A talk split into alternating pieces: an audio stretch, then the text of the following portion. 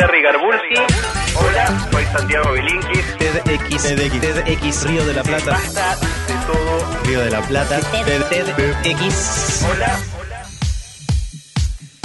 Jerry, ¿cómo está? Hola. Matías, Bien. ¿cómo va? Muy bien, ¿y usted? Muy bien, muy bien. Hoy solito Santi está de viaje. Sin Bilinkins. Sin Bilinkis hoy, eh, pero preparamos juntos muy intensamente la, la columna de hoy. Le Eh, preguntamos tres veces de qué vamos a hablar, les digo al aire. Ah, Bueno, dijo ah. misteriosamente. Hoy decidimos con Santi hablar sobre la caca.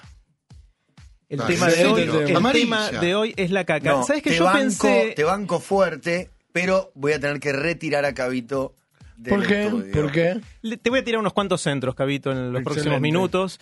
Eh, Sabes que yo pensé en lo de, lo de amarilla, pero la verdad es que no tenemos una buena palabra. Por, ¿Cuál es la, la opción a caca? Materia, Materia fecal, fecal. señor. Materia fecal es súper formal. Bueno, Sí, o es sea, verdad. Ahí este yo programa, con eso me pongo una roja directo. Mierda, las S, Sí, que vos te con comes H y las con. C. Vos te comes claro, las yo las uso todas, digamos. con prófago. Eh, pues, los chicos dicen popó o, o cosas Popó, parecidas, pero es muy popó. infantil. Cacona se usa mucho. Cacona ta- Y es que hay que también. usar un infantilismo, como la chuchina. Bueno, pero hay terminologías que usás un infantilismo o decís una guasada. Cacona no me parece infantilismo. Cacona, Es de depravado. Cacona. ¿ves? Que te estás mostrando, No. te estás exhibiendo. No, señor. Sí, yo tengo hijos y ¿Hiciste es un infantilismo. La queso cordobés. La cacona. ¿Hiciste la cacona? ¿Ves cómo le dejé el caquero? Caquita. No, no. No. Ah, también le podemos decir Dejémoslo mierda. ayer. O sea, mierda es otra palabra No, que obviamente es una mala palabra. No, pero después en los sinónimos, mierda, garco. O si no, los eufemismos a la hora de ir al baño también. No sé si es parte de como la- por ejemplo, Como por ejemplo, voy a ensuciar porcelana, voy a liberar a Willy, Voy a mandar un fax. los voy a, mineros. voy a despedir a unos amigos del interior. Tengo un llamado de la Claro. voz del interior. Exactamente. Bueno, Bueno, Chicago, decía o si uno. no hay, hay eufemismos. Hay Tengo un churro que me está violando. No, no. Que más me gusta es voy a ensuciar porcelana. Voy a hacer por ser- bueno. Después hay eufemismos más formales como desechos humanos, ¿no? Que eso parece como de un documento oficial Sí. de, algo, pero son. Por favor. Sí, no, hay una palabra del todo neutral. La más cercana es caca, creo. Sí. Sí. Sí, así que lo vamos a decir caca hoy. Bueno, dale. Eh, la El verdad es que, hablamos un montón de la caca. Está en, en el idioma está lleno de, de palabras que vienen de, de caca. Hablamos mucho en los chistes de eso, pero no hablamos tanto en serio de la caca. O hablamos en chiste o le hablamos a los nenes chiquititos con esos, esas palabras que decíamos recién. Eh, de hecho, eh, ayer posteé en las redes sociales que hoy iba a hablar de algo que me daba vergüenza. Sí, lo vi. Y la gente empezaba a tratar de adivinar sobre qué. Y tiraron de todo, desde el, el tamaño del miembro Un clásico sexual ochentoso, hasta sobre la vergüenza, de, de todo, pero claro. nadie mencionó la, la caca. Realmente nadie, nadie adivinó, cosa que, que me llamó la Es que, atención. ¿Qué tendrás para decir respecto de este tema? La verdad es que hay un montón, de un montón y tuve que podar. Entonces lo, lo que hicimos con Santi es elegir siete historias, siete historias de mierda. O sea, le- le- hoy vamos a a contarles siete título. historias de mierda. Eh, son todas cortitas, pero como el tema de la caca es algo muy personal, lo que decidimos hacer es un elige tu propia aventura. Qué lindo, vamos eligiendo Así la que- propia aventura porque cada uno en este, este trío es muy distinto. Por favor, no especifiquen. Por favor. Bueno, vamos, le- les digo los títulos de las siete historias. ¿sí? Por favor. Estos son los títulos y ustedes eligen. Primero, Mm. ¿hay caca en la luna? Segundo, un millón de moscas. Tercero, me cago en Chicago. No puedo creer. Cuatro, pasado, presente y futuro del inodoro. La venganza de los nerds. Un día iba a pasar. Quinto, nuestro idioma es una cagada. Sexto, el café más caro es una cagada. Tengo un problema. Es como cuando llamo y me dan ocho opciones. Cuando voy por lo No importa, me te olvidas, la no importa. Ahora, ahora, ahora los ayudo. Y la el séptimo es mucha caca en la Argentina. ¿Está bien? Estos son lo- los títulos. ¿Algunos se acuerdan? ¿Algunos? ¿Acá escrito con doble K? ¿Es eso? No, no, no. no. Este, este- este- Eh, los sea, cuca sea. y la cretina. Claro. Dice por ahí. K, K, K, K, K, K, K. Eh, yo iría por parte, porque creo que me interesan todos. Pero caca en la luna me parece que lo resolvemos en un minuto. Sí. Rápidamente. No hay. No hay. Bueno, les voy a contar una historia sobre la caca en la luna. Resulta que, ¿se acuerdan de las misiones Apolo, no? Claro, sí. Cuando llegamos por primera vez a la Luna, en el 69, ya hace un montón de años. Ese era el Apolo 11, después vino el, el 12, el 14, el 13, ¿se acuerdan que fue el de la película que no llegó a la. Luna? Pero después sí el 14, 15, 16 y 17. Y ahí se acabó. Esas fueron las seis misiones de, de Apolo que llegaron a la Luna. Y resulta que cuando los astronautas van a la Luna, van en una nave, o iban en, en la misión Apolo, en una nave re chiquitita, y tienen sus necesidades. Eh, tienen que orinar y tienen que hacer caca. ¿sí? Claro. Para orinar te- tenían un sistema bastante interesante. Se ponían un plástico que era esencialmente como un preservativo. Eh, meaban ahí adentro y eso iba a una pared que o bien iba a un tachito o bien iba a un agujero en la pared de la nave que tiraba la orina al espacio. Ese era el sistema para Bien. orinar en el espacio. Eh, y para hacer caca tenían algo que llamaban el colector de desechos fecales. ¿Sí? Era un aparatito que era como una bolsa en el cual eh, los astronautas hacían lo suyo. Piensen que era un lugar re chiquitito, estaban los tres juntos ahí, así que estaba, che, flaco, pasame la bolsa y, y, eh, hacían caca. Eh, Aparte, no hay viento, el olor queda ahí. queda ahí, es terrible. Decir que creo que la bolsa está mejor diseñada que los, los, los- la- los vasitos para los análisis. Cuando uno se tiene que hacer un análisis, análisis de caca, tiene que invocar también cosas que son terribles. Sí. Esto era más O fácil. pero- recolectar. o reco- bueno, eso es más Tremendo, ¿no? complicado. Me contó un amigo que fue a hacerse un análisis eh, Sí. de, de- Materia fecal. No, ¿De qué? ¿Orín? no. Semen. Eh, semen. Semen, exacto. Bueno, anda al cuartito y hace. Sí. Bueno, sale con el cuartito, con el, el cuartito con, el- con el frasquito, se lo da. ¿Nos podemos sacar una foto? No. ¿Quién? Ahora, a No. esta hora. Después de, después de este momento. Voy a sacar una foto. Siga la vaca. Bueno, de eso ¿En yo tengo otra, Sí. otra ¿Y historia. lo sabes el de que va y dice, Pará, cabo. vengo a hacer No, no, no, no, no. una donación? No, no, no, no, no. no. Bueno, pero, bueno, vengo mañana. otra, otra historia de, me me hicieron acordar, una amiga trabaja en, en un lugar de análisis eh, clínicos Sí. y hacen análisis de semen y una vez llegó alguien a hacérselo, le dio el tarrito, que es un tarrito de 100 centímetros cúbicos, 150, eh, va al, al cuartito a masturbarse para poner el semen en el, en el tarrito y tarda, tarda, tarda y, y mi amiga le toca la puerta para preguntarle si, si está bien y le dice, sí, sí, estoy bien, pero me está costando llenarlo. No. Cosa que, bueno, es, otra historia de... Bueno, volviendo a nuestros astronautas Volvamos con sus necesidades, Sí. eh, es interesante porque cuando tiran la orina o la caca al espacio, se da un efecto muy particular que es, si ustedes están en un lugar, por ejemplo, una pista de hielo, y tiran algo para un lado, ustedes se van para atrás. Sí. Sí. Se llama efecto de acción y reacción. Si uno está en el espacio, como no está sostenido con nada, si uno tira lo que fuera por la ventana, la nave se mueve para el otro lado, por más que sea un poquitito, como la luna está muy lejos, si estamos orinando o tirando nuestra caca para afuera, la nave se va para el otro lado y le pifiamos a la luna. Entonces, estos señores, cada vez que hacían sus necesidades en la nave Apolo, tenían que avisarle a. Houston. Tenían que avisarle a Houston, estoy por mear, ténganlo en cuenta para ver si tenemos que hacer una corrección de la, de la órbita, claro. Claro. Y con las Eh, flatulencias no sucedía lo mismo. no, porque están adentro. El Claro. problema es cuando tirás hacia afuera. Si Cuando tuvieras una- la pared, ponele. Claro. Sí, es- Ah, bueno, lo mismo iría para un eructo. Tiene más Claro. poten- ¿Qué tiene más potencia, Jerry? Ustedes que saben mucho de ciencia, ¿el eructo o el flato? Justamente el otro día vi un video del récord Guinness, hablando de récord Guinness que hablaban recién con Juan, Sí. eh, del eructo más potente de la historia. Es un tipo que eructa, nerds. Ha llegado. eructa como una bocina, con una potencia Wow. increíble.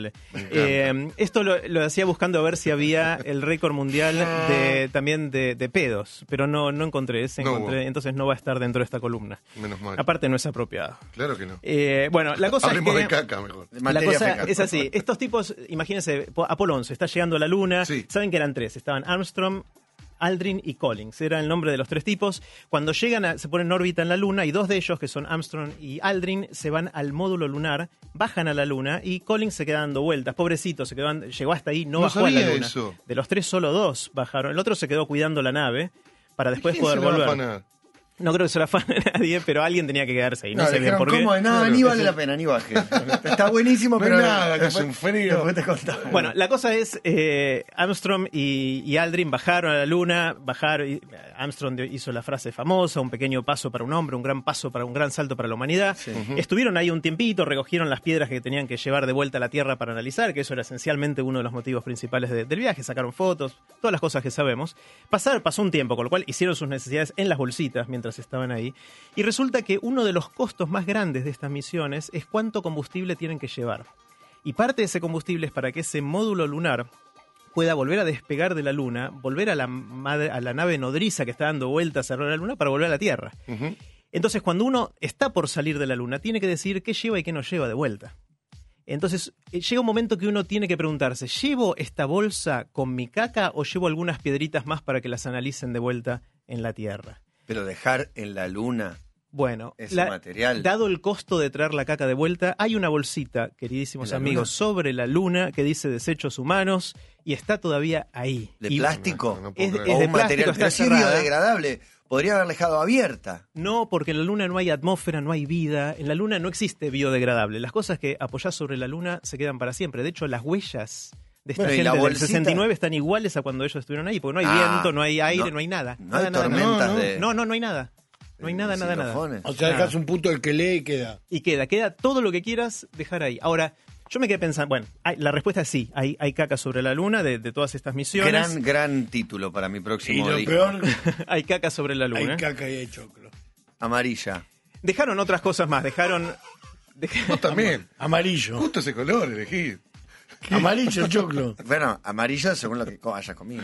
Choclo. ¡Basta! Hoy Y dejaron, un morrón. dejaron algunas cosas más, dejaron las botas. Vieron Jamás que cuando morrón. bajan a la luna y usan botas especiales para Sí. la caminata. Esas no las necesitan más, pesan bastante, las dejaron en la luna. ¿Ah, sí? Ah, Claro, no tiene sentido traerlas de vuelta. Es un peso que no les vale nada y Ah. cuesta carísimo traerlas Es de vuelta. como la baulera de, de la Es- Tierra. Bueno, de a poquito vamos a ir Claro, tirando basura, me parece. de la- Sí, sí, sí. Pero pará, pará, pará. La, La baulera de la está con. Yo, ¿Para qué la traen? Hay que ver la- si no está en mi lote, porque yo compré, estoy seguro que no me engañaron, un lote en la luna. ahí- no creo que hayas comprado el lote del alunizaje, porque esos deben ser más caros. No Pero sé. sé. las abandonaron y para, para otro amigo que viaje. Las, Las botas. botas. Pero Sí, va a ir no, con- van a para, mí, más modernas. para mí va a ir con botas, el que vea. Pero Claro. por supuesto, pero la traes de vuelta. Podrían de- dejar un placarcito, ahí en un placarcito ir poniendo, mira, acá por, por talle, por color, Sí, claro, para que combine después. Un baño bueno, químico yo- también. Esto es caca en la luna, uno de ocho recién. Uno de siete. Yo me quedé pensando, ¿no? Esto Sí. la- para cerrarlo de la caca en la luna. Imagínense que eh, como humanidad eh, nos autodestruimos, ¿no?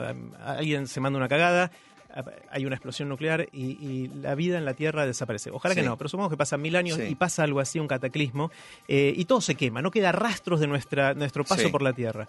Supongan que un tiempo después llegan extraterrestres acá, que vienen de, de otro lugar y ven que en la Tierra no hay nada, pero aterrizan en la luna. vida. Ah, ok. Y aterrizan en la, pero porque la luna no va a haber pasado nada. Supongan que acá hay una gran explosión Para mí a los nuclear. 3.500 años de estar viviendo encuentra la bolsita. Van a encontrar la bolsita y, uy, y dicen, miren, acá hubo vida. Y el legado de toda la humanidad para esos extraterrestres que llegaron es la bolsa de caca de Neil Armstrong Y las dos botas. eh, y las dos botas eh, talle 42 que dejó sobre la luna. Cosa que me pareció un pensamiento un Es poquito tremendo. Ale eh, Sanza tremendo. nos incorpora un pensamiento, o sea que todavía no estamos ahí y ya la estamos contaminando. a la Claramente, claramente. Sí, así sí, desde somos. el primer día. desde Así el primer somos. día. El segundo era El segundo es un millón de moscas. no eh, pueden estar equivocadas. No pueden estar equivocadas. Eh, ¿Les cuento ese? Sí. ¿O, Sí. quieren más títulos? Sí, sí, Así no, no, no, no, ¿qué hay que si haciendo? llegamos todos. Bueno, a ver, un millón de moscas. Me cago en Chicago. Y vamos a Chicago, vamos, Vamos a Chicago, dale, vamos a Vamos Chicago. y Ciudad que me encanta. otro. Sí. Bueno, Chicago es una ciudad increíble. Chicago está construida sobre lo que fue la base de uno de los grandes glaciares de una de las glaciaciones. Sí, se- de, de ahí se desprende el lago Michigan, es lo que quedó del lago glaciar. El, lago glaciar se llamaba Lago Chicago, que ahora se separó en lagos más Pero chiquitos. ocupaba casi medio continente, o sea, todo. Era gigante. Ahora quedó el lago Michigan, que es donde, Claro. sobre donde está eh, Chicago. cerca. Chicago es una de las ciudades del mundo más chatas, en el sentido estricto y literal del término. No tiene altura. Eh, no, no hay ni barrancas, ni colinas, ni nada. Es todo chato, chato, porque el peso del hielo dejó todo chatito. Como Formosa. No sé. Qué chote, chote. No, eso es chato, dijo. Claro, Esto es chato literalmente. Y, resulta no? que está al borde del lago Michigan y cualquier lugar de Chicago no está mucho más alto que el agua. Claro. ¿sí? Eh, um, Que no crezca el agua. eh, eh, pongámonos mitad del siglo XIX, 1850, pónganle. Eh, era un momento en el cual eh, había bastante gente ya viviendo en Chicago y había un montón de basura y de caca de la gente tirada por todos lados. Esencialmente la, el- la principal forma de limpieza que usaban en, en Chicago en ese momento era tirar cerdos a la calle, cerdos vivos, que los dejaban sueltos y se comían todo lo que había y toda la basura se comían los cerdos y después hacían su Hacían propia caca, caca, claro. claro. Con lo cual era un desastre y cuando llovía no drenaba porque no hay pendiente. Al, al ser tan chata no es que todo eso se iba hacia el lago cuando llovía y se limpiaba, sino que se iba acumulando. Y durante la década de 1850 Chicago triplicó su población, con lo cual también triplicó su basura, su caca Claro, humana. claro. Eh, um, y en 1854 se desató una gran epidemia, que fue una epidemia de cólera que mató en poquito tiempo a el 6% de la población. Imagínense, uno de cada 20 de sus amigos se muere durante poquitos meses Tremendo. con una tremendo, tremendo. Y entonces decidieron que era hora de hacer cloacas. No había cloacas, recién empezaba a haber algunas en, Londres, pero no había cloacas en muchos lugares del mundo. Pero la verdad es que se les complicó.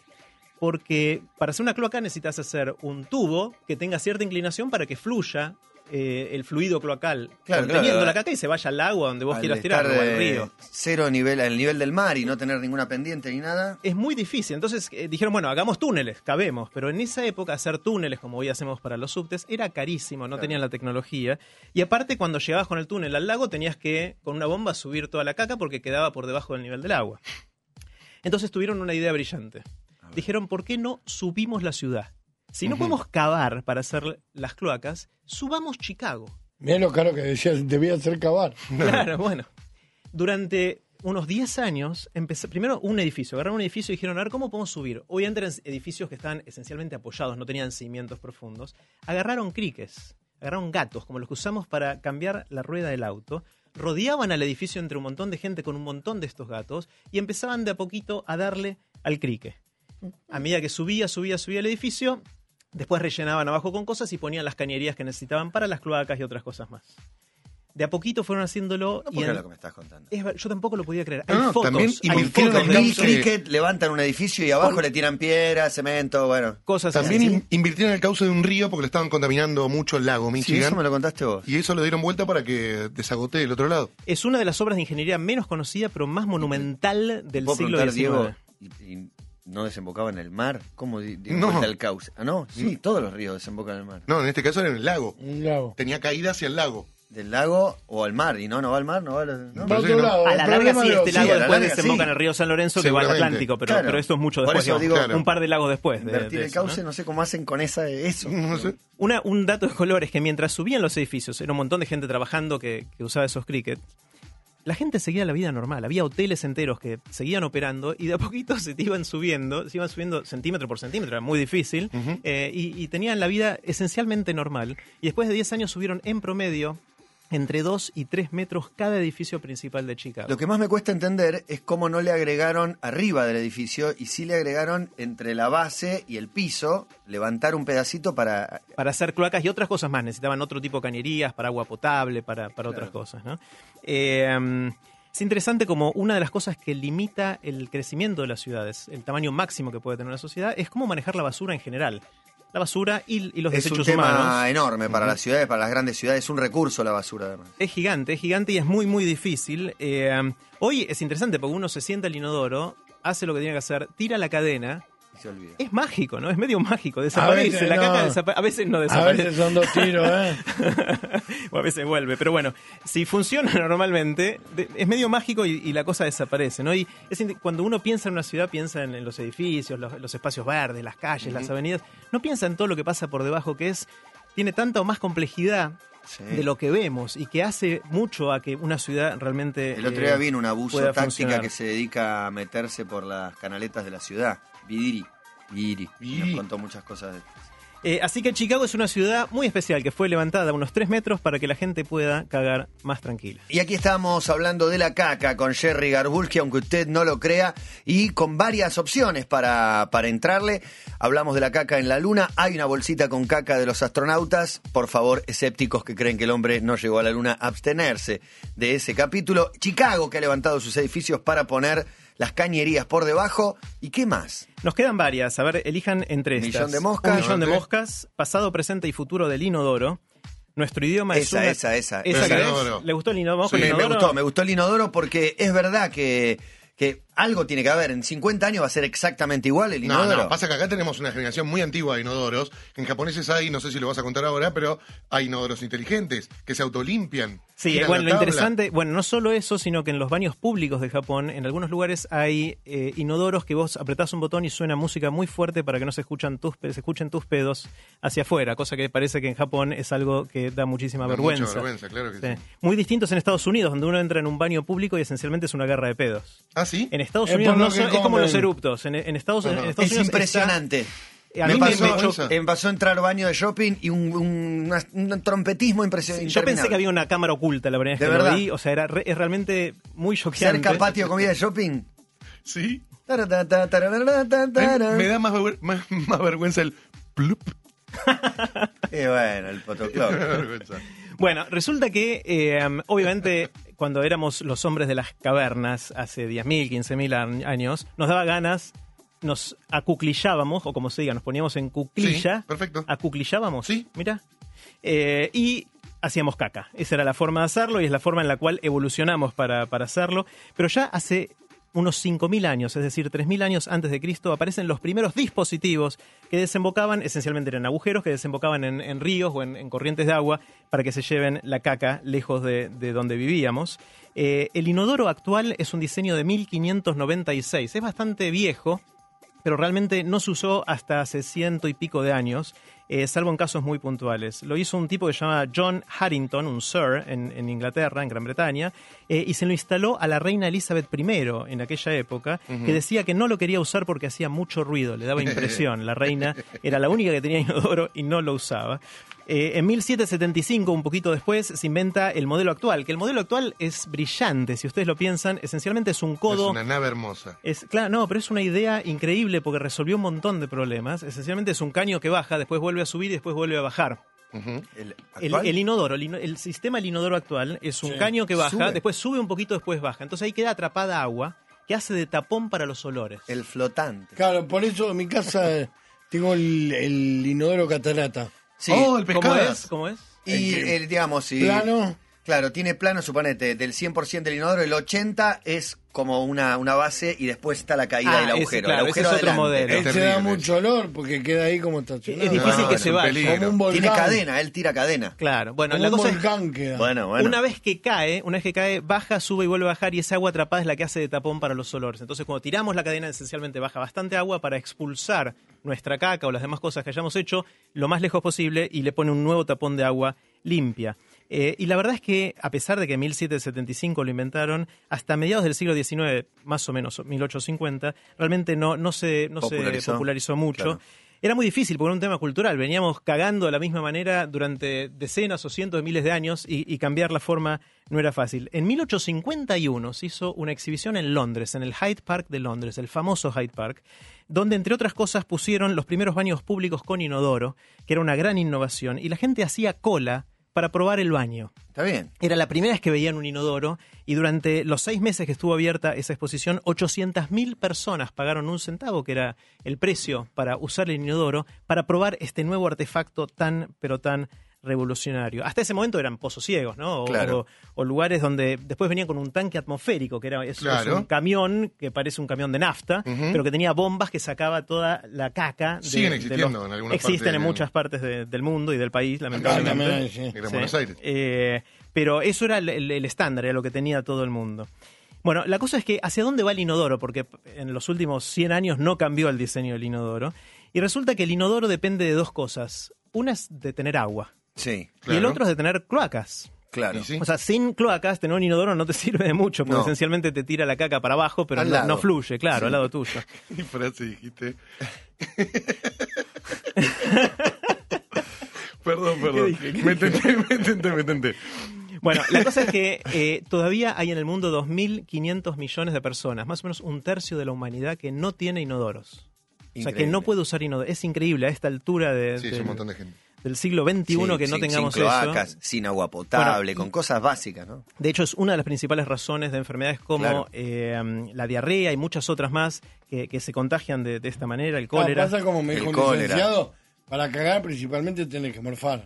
También, también es Bueno, otro También, problema. pero por más que morfes poco, algo cagás. Eh, y si no tenés dónde hacerlo bien, te terminás muriendo no de hambre, sino de alguna infección. No es un maleducado, es Jerry Garbulski, eh, un señor letrado que está hablando de la caca y la problemática que esta trae. Claro, y, y a falta de una mejor palabra, hoy decidimos usar caca y cagar. Eh, bueno, en el 2011, la fundación de Bill y Melinda Gates eh, hicieron el desafío de reinventar el inodoro. Bien. Le dijeron al mundo, ¿cómo podemos hacer un inodoro mejor que proyecto sea lo mejor? financiamos. sí. Exacto, y vemos cómo hacer para que estas 2.500 millones de personas que todavía no tienen acceso a un inodoro todos los días puedan tenerlo. El objetivo era tener un inodoro que no necesitara agua y que no necesitara cloacas. Eso puede hacer que pueda llegar a un montón de lugares porque eso es lo más difícil del inodoro. No es tanto el aparato, sino todo el sistema de infraestructura que necesitas por detrás. Bueno, el ganador fue un, un diseño de una universidad de Estados Unidos que se llama Caltech que esencialmente usa celdas fotoeléctricas, las mismas celdas de los, de los colectores solares para después tener un reactor electroquímico. Esencialmente hacen eh, reacciones químicas para purificar la caca que sale. Eh, y de esa manera separan el agua potable, el agua que se puede usar para distintas cosas, y lo que queda de caca se puede usar para, eh, ya inocuo, se puede usar para eh, fertilizantes y, y otras Claro. cosas más. Inclusive se puede sacar energía de ahí, se puede crear energía de esto y que produzca su propia energía. No necesita instalación eléctrica eh, y, y de hecho lo único que hay que agregarle es un, un poco de sal. Eh, algunos dirían sal a gusto. Sí. Eh, pero, pero ese es el único ingrediente que Dos necesita esa hojitas de parte. laurel. claro. Y morrón. Eh, resulta que Por favor. Siempre lo mismo. lo traigo yo. Hay una revista de, de Gran Bretaña que se llama la Revista de Medicina de Gran Bretaña, que es muy conocida, y votaron entre todos sus lectores, que es gente muy formada en temas de la salud, cuál fue el impacto, el invento con mayor impacto en la salud en el mundo en los últimos 200 años, y todos lo que el que ganó por afano fue el inodoro, más allá que las, las vacunas, La que, que la anestesia, que los antibióticos, etcétera.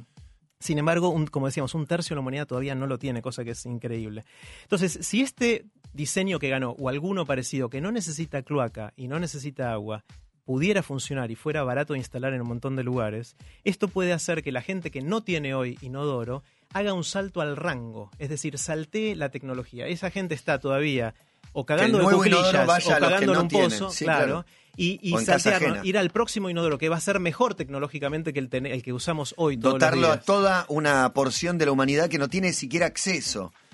Bueno, Claro. sí, y aparte este, previniendo enfermedades, contagios, eh, pestes. Sería una cosa revolucionaria. Sería algo interesante porque es parecido a lo que pasa con los celulares. En un montón de lugares eh, con pocos recursos, en muchos lugares de África, por ejemplo, no tienen líneas fijas, pero mucha gente ya tiene celulares. Claro. Donde jamás hubo líneas fijas. En el resto del mundo el proceso fue primero líneas fijas y después vamos al celular y ahora está decayendo la línea fija. Claro, y- en y este el- lugar se saltearon al rango la tecnología intermedia. Y en algunos Claro. casos de bajos recursos, donde se compran el mejor celular, uno se da cuenta que es porque tiene absolutamente todo ahí. Se comunican y necesitan ese celular. Es necesario y tienen eso antes que cualquier otra cosa. Exacto, priorizan, en- entre las prioridades está adelante el celular. Eh, es interesante como la gente suele tomar las prioridades bien, pero los estados no. En Pakistán, por ejemplo, para darles una idea, donde todavía hay un 150.000 chicos mueren de diarrea cada año. De diarrea. Es una barbaridad, Tan, una- tan, es, tan es un número increíble. Y el Estado de Pakistán gasta 47 veces más plata en armamento que en el sistema de infraestructura Pakistán tiene eh, arma nuclear, tecnología, acceso a arma nuclear. India también, son países vecinos y se encachemira y se tiran todo el tiempo. Claro, pero Digamos entonces tienen no esas armas para que no los maten los de al lado, pero se están muriendo adentro. Si tiran, matan, mueren todos. Totalmente. Eh, um, después, el, el tema es cultural, o sea, estos estados no toman la decisión de, de poner los inodoros. Es interesante el paralelo con el jabón. Cuando empezó a surgir el jabón como una manera de higienizarse y la gente empezó a tomar conciencia, no la empezó a tomar por la salud. Hicieron muchas campañas diciendo lávense las manos que es saludable y la gente no se lava las manos. Recién empezaron a usar jabón cuando el- la comunicación del marketing del jabón pasó a ser es sexy. Es sexy oler bien, es sexy no tener olor, olor, eh, a chivo y la gente empezó a usar el jabón. Claro, y yo aprendí de vos, creo, que este, se- cómo se redujeron las muertes de que se empezaron a lavar las manos Es y demás. Las cuestiones que vinculadas a la higiene tan elementales son, eh, digamos, uno no se hubiera imaginado que, que han prevenido, dije bien, Sí, que han podido bien. prever tantas muertes. Sí, totalmente. El tema de, de lavarse las manos, eh, los médicos hasta, hasta mediados del siglo XIX estaban en la morgue analizando cadáveres y después iban y hacían un parto en la sala de al lado sin lavarse las manos. Y cuando la, persona, la primera persona sugirió que tenían que lavarse las manos, la gente dijo, no, eh, ¿cómo puede ser? Yo médico no necesito lavar- lavarme las manos. Hasta que se empezaron a dar cuenta que eso era la causa de muchas de las muertes infantiles, ¿no? Eh, um, bueno, resulta que en India, por ejemplo, están tratando de cambiar esto, que, que sea sexy tener inodoro. Eh, y lo que hay toda una campaña para que las mujeres decidan no casarse con un hombre si el hombre no le va a dar una casa con inodoro. Eh, y hay toda una cosa que, que suena como un versito en, en inglés, que es, si no hay inodoro, yo no digo que sí. Eh, y de esa manera están empezando a haber más presión para que las casas pongan inodoro eh, en, en esas partes de- del mundo. Bien, hablamos de eh, la caca en diferentes versiones. Quedó el del idioma, me parece. Quedó, ¿Nuestro idioma es una cagada o un millón de moscas? ¿Cuál Hay prefieren? millones de moscas Ya está elegido. Lo eligió el gigante. Bueno, bueno, vamos con un, un millón de moscas. Esto es algo que yo no sabía y me contó de casualidad, y hablando de otros temas, hace poquito Fiorita, que ah, me, me encontré con él de casualidad y me empezó a contar cosas, y me contó algo que se llama The Yes Men. No sé si alguna vez oyeron No. hablar. Son dos personas que son actores y que suelen hacer lo siguiente como método de protesta contra distintas cosas. Eh, se hacen pasar por ejecutivos de distintas firmas o de organismos internacionales y hacen declaraciones en la tele, en los medios, en universidades, de lo que ellos creen que un ejecutivo de verdad de esa organización debería estar diciendo si dijera la verdad. Porque hay mucho, eh, mucha hipocresía, ¿no? En, en- en- Se llama marketing, sí. Se llama marketing, pero podemos decirlo por su palabra. El Eh, contar hay- lo que mejor hace lucir mi producto y no lo que verdaderamente. Exactamente. Y esta gente hizo cosas terribles desde, eh, de hecho, fueron eh, reportados en vivo por la BBC de Londres, eh, haciendo declaraciones de una empresa que supuestamente estaba reconociendo todos los daños que había hecho al medio ambiente y que iba a resarcir a todos los... Bueno, estuvo cinco minutos al aire, la acción de esta empresa bajó tanto que perdió dos mil millones de dólares de capitalización de mercado, de valor la empresa, Eh, después lo tuvieron que desmentir y el valor volvió a subir. Pero es increíble cómo esta gente se puede infiltrar y hacer esas cosas. Bueno, todo esto viene a que eh, hace unos años hicieron lo siguiente. Estas dos personas fueron a una universidad, a una clase, invitados en esta clase, y se hicieron pasar por un ejecutivo de la Organización Mundial del Comercio y de una de las cadenas de comida rápida más conocidas del mundo. Empezaron a dar una charla y en la charla empezaban diciendo lo siguiente. Decían, en la caca que hay en promedio en los habitantes de Estados Unidos, hay más proteínas, decían ellos, Ajá. que en la comida promedio de muchos países de África. Qué bárbaro. Entonces decían, piensen que esto es toda una joda, todavía no se Sí, sabe sí, que sí. es una joda, la gente no sabe. Eh, decían, y ahí salía el, el ejecutivo de esta cadena de comida rápida, y decía, y hemos desarrollado un nuevo producto revolucionario. Vamos a reciclar los desechos humanos de la gente de Estados Unidos y vamos a hacer hamburguesas de caca para vender en África. Polemiquísimo, De- de- polemiquísimo. Terrible, o sea, es muy border, ¿no? En un montón Sí, de cosas. sí, Obviamente. muy- de el- Borat, parece de, de, muy Borat. Bueno, este pasó y de hecho la gente estaba totalmente indignada, como se pueden imaginar en la audiencia, levantaban la mano, empezaban a gritar, todo eso. Obviamente después se supo que, que era una joda, pero la- esto es para crear cosas virales que muestren. Claro, claro. eh, Acá este- los hicieron este y se lo vendieron cosas, a ¿no? los chicos. No, ¿Cómo? no. ¿Era Escherichia coli? No, bueno, no es, no es humano. ¿Cómo Se no? supone que no era caca y no era humano. No, es una bacteria, no es caca. Esas cosas pueden ser por algún error, digamos. No creo que hayan hecho eso por. Sí, no, no, encuentran un caso en millones, no es que hay millones de casos. Bueno, eh, en realidad, si uno piensa la cantidad de caca que se hace en el mundo, es una cantidad enorme. Sí, Eh, todos preparando- los días, a todos toda los días, hora, todo en todo momento. Eh, preparando esta columna le pedí a mi hijo Julián eh, que me ayude a hacer el siguiente cálculo. Con- supongamos que tuviéramos la cañería de toda la caca que Del mundo. del mundo que venga acá al Siete estudio. mil millones de personas. Así, güey, una vez por día, más o menos en promedio, hacen caca y eso... Más. ¿Más? Más. Las minas menos te bajan el promedio. rápido. Las minas te bajan el promedio y de vacaciones, un mes de vacaciones, no fueron. Vos, man, no sé cómo hacen. Ah, ¿Sí? dos, tres. Sí. ¿Tres? Iba a cinco. Opa. Cinco, pero fui al médico. la helicóptero. Claro, y ahora va- voy dos o tres. Pilori.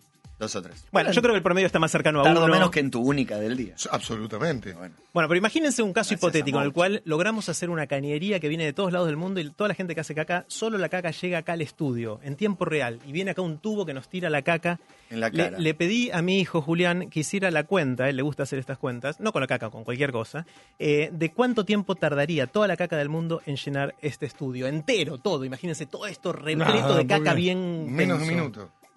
Matías. No, en una fracción de segundo. Si es la caca del mundo en De este todo el mundo estudio. acá. Cabo. Un segundo. Bolsitos de huevo. Segundos, De segundos. Argentina te llena el estudio, para mí. ¿En, ¿En cuánto cuánto? tiempo? Minuto. Bueno. Y medio. Bueno, la cuenta da más o menos, da más o menos un segundo para llenar el estudio. Claro. Claro. O sea, es una cantidad de mierda increíble la que generamos. Eh, decir que estamos bastante dispersos. Invadir países. Estamos bastante dispersos y no, no lo notamos tanto, pero realmente es mucho lo que generamos de desechos humanos y, y atenderlos y poder procesarlos es algo que, eh, más allá de esta joda de, de Yes Men, eh, que lo hacían como Sí, una forma de protesto, eh, es algo que hace a, a nuestra salud y bienestar a- hacia adelante, así que es un tema que me parece bastante importante. Bueno, Jerry, y interesante nuevamente, hablando de la caca, de los desechos, eh, empezando por la basura, pero yendo hacia la caca. Es verdad que lo que tiramos, lo que descartamos, lo que desechamos, hay que elegir bien qué hacer con ellos. Y la falta de inodoro me parece otra de las noticias que queda o de las informaciones que quedan, porque es grave. Un tercio de la población mundial sin inodoro. ¿no? Bueno, siempre quise decir de que, que hice una columna que fue una cagada. eh, En este caso- que sí. Eh, volvemos al lenguaje habitual eh, en un par de semanas. Dale, en un par de martes volvemos a encontrarnos con Jerry, con Santi Bilinkin, con nuestros amigos de TED X Río de la Plata.